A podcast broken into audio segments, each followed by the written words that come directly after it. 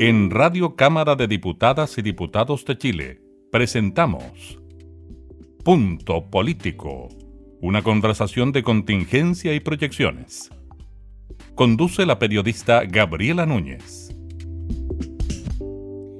Hola, ¿qué tal? ¿Cómo están? Eh, bienvenidos a un nuevo programa de Punto Político. Conversamos con nuestros jefes, subjefes de comité sobre el trabajo legislativo en estos tiempos tan especiales para nuestro país y para el mundo como es la pandemia por el COVID-19. En esta ocasión nos espera el eh, diputado Alejandro Bernales. Él es subjefe del Comité Mixto Liberal, integrado también por Comunes, Convergencia Social y por los Independientes. ¿Cómo está, diputado? Muchas gracias eh, por recibirnos. Bien, bien. Primero que todo, saludarte a ti y también a todos quienes nos están escuchando y viendo. Eso, diputado. Y con la labor, como dices tú, de subjefe banca. Eso. diputado, bueno, mencionar que el diputado es de la región de los lagos, representa el distrito número 26. Estaba leyendo las comunas que representa diputado y yo estuve en Curaco de Vélez una vez, ¿eh? Tan bonito. Mire. ¿Sí? sí, sí. Chiloé en general es bien muy, muy, muy bonito en la región, bueno, entera, pero Chiloé tiene su particularidad que la hace mágica a la isla. Exactamente. Bueno, diputado, entremos en materia. Usted es un diputado de región y además tiene el eh, puesto de subjefe de este comité. ¿Cómo ha sido el trabajo parlamentario en estos momentos de pandemia, diputado, en que las comunicaciones se hacen así, como lo estamos haciendo ahora nosotros, mm. donde quizás no hay tanta presencia de los parlamentarios en el Congreso, pero el trabajo ha sido aún más intenso quizás que en momentos normales. Sí, bueno, primero que todo ha sido una, experiencia nueva. A mí no me había tocado ser subjefe bancada en estos dos años anteriores. Y, claro, es una, una, tarea que si bien estamos con, de manera telemática, lo hemos podido lograr de buena, de buena manera. es decir, poder coordinarnos de una forma adecuada, no solo a la bancada que tú bien decías, que es muy diversa, está Comunes, Convergencia Social, el Partido Liberal, incluso Independiente, eh, en nuestra bancada para poder llevar las inquietudes que tiene nuestro comité, en el fondo, a, a este, a, representar a la bancada en estos espacios del comité para que los proyectos que nosotros sentimos que son necesarios, por ejemplo, voy a dar uno, pero que eh, tiene que ver con los pagos de los créditos universitarios, se pongan tabla, porque eso también es nuestra tarea, llevar proyectos que nos interesan a que sean discutidos finalmente en la sala y coordinarnos además con las otras bancadas y si bien a veces hay diferencias, se ha logrado, yo creo, un, un, buen trabajo. Un buen trabajo en el sentido, cuando hay sesiones especiales, se citan y, vamos. Eh, hay pocos desacuerdos respecto a eso. Cuando hemos tenido eh, de repente distintas miradas en distintos proyectos, hemos logrado consensuarlas. De repente es más difícil que otras, pero se ha logrado. Yo creo que había una buena recepción en el fondo de, de poder ir instalando las temáticas, sobre todo que hoy día le importan a la gente. Y además que es más sencillo justamente por eso, porque todas las bancas entendemos que hoy día hay necesidades frente a esta pandemia y que hay temas muy importantes que hay que discutirlo en la sala. Por lo tanto, no hay mucha controversia de repente con uno u otro proyecto a la hora que llegan a la sala, porque nuevamente, vaya para la suma. Todos entendemos que necesitamos apurar estos proyectos que benefician a las personas que hoy día lo están pasando mal porque perdieron un empleo, porque les ha bajado significativamente el sueldo, eh, porque tienen eh, miedo, por ejemplo, que le embarguen sus bienes, porque no pueden pagar eh, los servicios básicos, etc. Diputado, y en virtud de eso, ¿cómo cree usted que ha sido la apreciación por parte de la ciudadanía frente a este trabajo? Porque si ponemos las ayudas sobre la mesa que se han entregado a la ciudadanía, todas han tenido que pasar eh, por el Congreso en su tramitación. Estoy pensando en el bono COVID, en el IFE 1, 2, Plus, etcétera, el mismo 10%, el bono para la clase media, el préstamo para la clase media, y así suma y sigue. ¿Cree usted que la ciudadanía ahora sí está apreciando este trabajo que se hace? Sí, yo creo que sí está apreciando el trabajo que se está haciendo en el Congreso, porque además, mira, hemos cumplido un, un rol que la ciudadanía lo ha entendido, que ha sido, en el fondo, generar en el gobierno una suerte de urgencia con respecto a los proyectos que se presentan. Y ese ha sido un rol fundamental que ha cumplido el Congreso. Muchas veces la ciudadanía, y esto se expresa mucho con el proyecto del retiro del 10% de los fondos de la AFP, dice, bueno, los parlamentarios y las parlamentarias están ayudando desde el Congreso a destrabar estos proyectos que muchas veces el gobierno no les gusta y no los quiere poner sobre la mesa. Y así nosotros hemos puesto, yo decir, en, las comisiones que estoy yo, por ejemplo, la economía, hemos puesto la prórroga a los servicios básicos, el tema que tiene que estar relacionado con los créditos hipotecarios y los créditos de consumo, que muchas veces, y lo digo así porque eso es lo que ocurre, el gobierno trata de frenarlo, y si no fuera porque nosotros los ponemos sobre la mesa, yo no sé si estarían haciendo hoy día discusión de materia legislativa o de acciones por parte del Ejecutivo. En un, un ejemplo, el proyecto de los créditos hipotecarios y de consumo, nosotros íbamos a votarlo, la sala estábamos listos, con los discursos hechos, llegó el, recién ahí el Ejecutivo a presentar una indicación sustitutiva del proyecto para enfocarlo en crédito hipotecario. Entonces, de nuevo, es el Congreso hoy día, y la ciudadanía lo está sintiendo así, quien está poniendo en el tapete o, estos problemas sobre la mesa. Y muchas veces, de nuevo, desde la representatividad muy diversa que tiene cada parlamentario, a mí me toca, como tú decías, la región de los lagos, llevamos también materias locales que muchas veces la autoridad a nivel central no lo ven. Acá nosotros tenemos problemas con el invierno en que estamos, con el frío, problemas con abastecimiento de gas, con la leña, con consumo de electricidad que es sumamente alto, por las tarifas de invierno. Acá está de noche prácticamente a las 5 de la tarde. Entonces, hay temas que hay que discutir localmente, lo que ocurrió con el transporte público, y eso han entendido también la, la ciudadanía, que nosotros le hemos puesto en el fondo fuerza a esos proyectos para que se eh, salgan rápido y ojalá se promulguen también rápido, porque muchas veces lo, lo aprobamos, entonces demoran en promulgarse.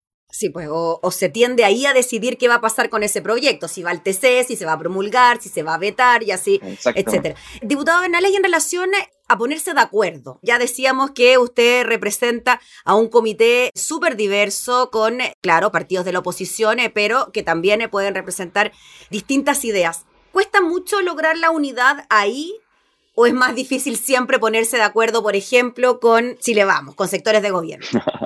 no, nosotros en nuestro comité es sumamente sencillo ponernos de acuerdo. Bueno, ¿quién es la jefa bancada, la diputada Claudia Mix? A ella le toca más carga sobre esto, pero claro, hemos logrado ahí. Conversamos con ella también hace un tiempo, sí. Y con Claudia, claro, ha tenido ahí la virtud también de eh, estar muy encima de todos estos temas también. Y eh, nosotros hemos tenido muy buena muy buena fraternidad entre nosotros. Entonces tenemos, si bien cada uno quiere que su proyecto, ojalá se discuta lo antes posible en la sala, tenemos la generosidad de ir entendiendo que a veces le toca a uno, después al otro, etcétera. También hay muchas veces cosas pequeñas, pero por ejemplo, quienes hablan en los proyectos, hoy día prácticamente todas eh, las discusiones se están tornando a un límite de tiempo y no a mm. pedir la palabra como lo hacíamos antes, que uno podía inscribirse, podían inscribirse 255 los 10, los 50, y había libertad en poder hablar en los proyectos. Hoy día son tiempos muy acotados, por lo tanto, y además tiempos muy pequeños, porque yo recuerdo cuando nos tocó hablar de la luz, teníamos cinco minutos. Entonces, claro, si todos queríamos hablar de los alzas de la luz en cinco minutos, íbamos a hablar 30 segundos cada uno. Entonces, algunos tienen que ceder. dicen, bueno, yo hablé la semana pasada, entonces ahora que le toque a, hasta otro eh, compañero que no tenía el tiempo, etc. Y claro, con el gobierno ha sido más complejo mm. eh, poder coordinarnos en algunos temas que ellos, claro, no quieren ponerlos en, en, la sala eh, o sobre discusión porque saben que generan eh, ciertos conflictos en, su, en el interior de su, de, su coalición y también en la ciudadanía. De nuevo, vuelvo al ejemplo del 10%. Claro, eso nos, todos sabemos que eso generó mucho conflicto en el gobierno porque habían votos muy cruzados y por lo tanto ellos, claro, trataban de que ojalá el proyecto no llegara a la sala mientras no estuvieran de acuerdo ellos, porque cuando llega el proyecto nuevo, valga la redundancia, llega y tú no estás de acuerdo en tu bancada, se producen, claro, descoordinaciones, votaciones eh, de repente que, que, no son las que quieren ellos y termina ocurriendo un poco lo que pasó con el 10%, que muchos incluso renunciaron a las bancadas en las que estaban, recordemos eso. Mm. En Renovación Nacional gente salió de, de, esa bancada justamente por la poca coordinación que había ahí. Entonces, produce y eso, diputado, ¿qué le parece a usted que después de toda la polémica que existió por el 10%, de las advertencias que había sobre el futuro de nuestro país, que ahora desde distintos sectores, desde el gobierno, desde las mismas aseguradoras, grupos económicos, hablen de que la medida en realidad fue una buena medida. De hecho, ahora ya hay iniciativas en el Congreso para retirar nuevamente un 10%. Claro, no, yo creo que, bueno, igual los los expertos salieron también estas semanas diciendo, claro, que habían exagerado un poco la nota en sus columnas de opinión y que, claro, ellos también eh, ponen estos puntos como para alertar un poco más bien a la ciudadanía y tratar de convencerlos de que lo que se está haciendo en el Congreso es malo. Y lo que ocurrió justamente, lo que vemos, dices tú, mm. que claro, eh, aumentó, por ejemplo, la venta en el comercio, eh, muchas familias las ayudó para poder ayudar, sobre todo para poder eh, apalear las necesidades de, básicas que tienen desde alimentación, mm. desde nosotros, por eso decíamos los proyectos que tienen que ver con pagos de crédito o servicios básicos, muchos también gastaron su, esta plata que tenían eh, para pagar esas deudas, para que no se las sigan acumulando. Pero básicamente fue un, un, proyecto, yo creo, un buen proyecto. La ciudadanía también tuvo una voz muy fuerte en este proceso. Eh, las encuestas mostraban que este era un proyecto que era muy, por decirlo así, ciudadano, que tenía mucha adhesión.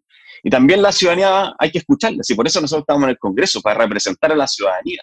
Entonces, eh, yo entiendo que algunos tengan, pongan algunos puntos técnicos, pero claro, exagerar la nota como para llevarnos prácticamente a un abismo, vemos que eso no, no sucedió, y muy por el contrario. Y volviendo a lo que decíamos anteriormente, a mí me llegaron muchos mensajes de la ciudadanía dándome las gracias por haber aprobado el proyecto. Gente que me escribía, decía, hoy día lloré porque cuando ustedes aprobaron esto. Nosotros cuando lo aprobamos, yo estaba acá en mi oficina en Puerto Montt, yo escuchaba el minuto que lo aprobamos, así apretábamos el botón, dieron el resultado, los autos afuera tocando la bocina, a ese nivel de, de, mm. de preocupación había con este proyecto. Entonces, eh, yo creo que fue exactamente una buena medida y la gente, bueno, hay algunos que mantendrán su postura de que fue mala, pero yo creo que, que fue una decisión acertada. Diputado Alejandro Bernales, se viene algo muy importante para nuestro país en materia democrática, como es la realización de un plebiscito para elegir una nueva constitución, para redactar una nueva constitución. ¿Cómo ve usted ese proceso? Ya han habido aprobaciones en el Congreso de reformas para que el CERVEL esté en condiciones de realizar un nuevo reglamento para que el plebiscito se pueda hacer en momentos de pandemia. Ya hay temas avanzados en materia de platas, en materia de campañas, en materia de recursos. Pero sigue estando, ¿no? Ese temor, ese miedo de que si las condiciones sanitarias no lo permiten, quizás el plebiscito no se puede realizar. ¿Cómo ve usted todo ese escenario? Sí, bueno, hoy día, de hecho, eh, bueno, ya se comienza con el tema de, la, de la campaña, estar en dos meses de campaña para llegar al 25 de octubre al plebiscito. Nosotros nos hemos puesto a disposición para apoyar a las decisiones que tenga la autoridad sanitaria de ir informando a la ciudadanía de cómo llegar a este momento, al momento del 25 de octubre. Digo. Yo digo que y ahí nosotros tenemos un rol importante, porque no, vuelvo a la representatividad. Nosotros efectivamente tenemos también una responsabilidad de hacer el llamado a las personas de nuevo, que se cuiden, que esto va a ser un proceso también que va a tener todos los resguardos para que las personas vayan a votar de manera segura. Nosotros creemos que ya eh, tenemos que llegar al, 25 de octubre. Nosotros somos la postura de que debe hacerse el plebiscito en, en esa fecha. Eh, hoy día existen, como tú decías, ya eh, no solo una ley que aprobamos también respecto al financiamiento de lo que está pasando, eh, o sea, del plebiscito, pero hay que caminar hacia allá, hay que caminar hacia allá, por lo menos en regiones, yo veo que aquí hay, ayer a medianoche, mucha gente ya escribiendo que quieren participar en, en el apruebo, y hay que ir viendo ¿no? Eh, cómo se van dando las la circunstancias. Acá en Puerto Montt, en la región, yo hablo de este territorio, ha ido bajando el tema, por lo, menos nosotros estábamos en Puerto Montt, en Puerto Montt estábamos en cuarentena, y Puerto Montt ha ido bajando la cifra de, de, contagiados de coronavirus, pero tenemos que entre todos, de nuevo, aquí ser muy responsables, entre todos entender que depende mucho de nosotros también, que esto se mantenga para poder llegar en buenas condiciones al plebiscito de, que quedan dos meses más. Mm. Por lo tanto, si bien hay una inquietud, como dices tú bien, Gabriel, y va, va a existir mm. y van a haber sectores que van a apostar a seguir generando como esta sensación de, incertidumbre respecto a lo que va a pasar, nosotros hoy día eh, estamos viendo todo cómo nos vamos a desplazar de manera digital, que va a ser además una novedad en esta campaña, de cómo poder aprovechar esos espacios hoy día y además los de los medios de comunicación para poder informar a la ciudadanía respecto al proceso, respecto a lo que significa cambiar una constitución y también ser cuidadoso, como decía, con estas nuevas, entre comillas, eh, formas de relacionarnos, de una cosa manteniendo la distancia, pero también eh, hay muchas otras, muchas otras eh, acciones que uno puede generar para ir generando el resguardo para llegar al 25 de octubre. Diputado, finalmente, frente a eso mismo y a lo que pueda ocurrir de ahora en adelante, en la oposición, ¿habrá alguna voz única en cuanto a lo apruebo? ¿Hay algún tipo ya de resoluciones frente a eso? ¿Cómo se va a trabajar? ¿Hay algo sobre aquello? Sí, ahí mira, muy divertido porque yo hace poco hice un, escribí un Twitter claro, que eh, mostraba la, campaña y todo lo que viene. Entonces alguien me preguntaba, muy parecido a lo tuyo. Entonces decía, va a ser esto como de los tweets de los diputados, comandos en conjunto, eh, campañas de cada partido. Y yo decía todas las anteriores. Aquí van a ver, efectivamente, hay un comando que estamos tratando de que funcionen algunas acciones de manera coordinada entre toda la oposición. Eh, de hecho, va a haber campaña en algunos juntos. Después cada partido tiene una bajada porque claro, el Partido Liberal, porque en este caso mm. queremos efectivamente una nueva constitución que tenga relacionado con las nuevas con las, eh, economías creativas, cuidando el medio ambiente, una, una constitución efectivamente liberal, etcétera. Pero también hay miradas territoriales que tenemos cada uno de los parlamentarios donde los representamos, los grupos. Entonces, por lo tanto, está haciendo una acción que va a tener de todo un poco y tenemos que coordinarla de buena manera. Ya hay eh, comandos para eso que se están coordinando, nos están enviando las típicas, estas típicas minutas de, de cómo ir accionando cada día para que sea algo también no tan desordenado y disperso, sino que se vea cómo todos apoyamos el apruebo. Yo creo que los que tienen más difícil esta tarea es de nuevo el gobierno, que hay también sectores divididos, partidos que tienen miradas distintas de rechazo y apruebo dentro del mismo partido. O del mismo gabinete. o del mismo gabinete. De hecho, nosotros, por ejemplo, en la región de los lagos, yo he insistido, me gustaría conocer, por ejemplo, la opinión de las autoridades regionales respecto eh, al apruebo o el rechazo, cómo están. Hay personas que dicen, bueno, la autoridad no deberían expresarse y decir eh, qué opción van a, van a tomar, y hay otros que creemos que sería bueno eh, tener en cuenta qué podría ser, porque por ejemplo acá una anécdota, pero un servicio público, un director de servicio, en su cuenta Twitter pasó a retuitear una, un tuit de una parlamentaria apoyando el rechazo, pero a través de la cuenta del servicio, no la de él. Generó efectivamente gran polémica porque los servicios efectivamente no tienen opinión respecto a esto, sí la mm. autoridad. Entonces sería bueno que se pudiese eh, aclarar para que la ciudadanía también entienda ciertas cosas, porque también ocurre mucho, y ahora quiero entrar así como a la arena muy, muy política, que claro, muchas veces cuando después eh, ocurre un resultado, por ejemplo, como el del 10%, muy exitoso. Muchos pues que estaban viola, callados, dicen, no, yo siempre estuve a favor del retiro del 10%. Entonces dicen, bueno, ahora habláis, así como cuando necesitábamos tu apoyo no hablas. Entonces, mm. pues yo creo que ese tipo de cosas, y volviendo al punto, la coordinación entre nosotros cada vez está siendo eh, más fluida y por lo menos hoy día después, varios meses después, hay un consenso que tenemos que hacer cosas en conjunto. Y eso ya es bueno y positivo. Muy bien, pues diputado Alejandro Bernales, le agradecemos enormemente por su tiempo, por hablar de todos estos temas junto a nosotros y enviar un cordial saludo también a toda la gente de su zona. Muchas gracias a ti, nos vemos. Gracias. Era el diputado Alejandro Bernales en una nueva edición de Punto Político. Nosotros nos volvemos a reencontrar en una próxima oportunidad. Que esté muy bien. Hasta entonces. Esto fue Punto Político una conversación de contingencia y proyecciones. Radio Cámara de Diputadas y Diputados de Chile, acercando las leyes.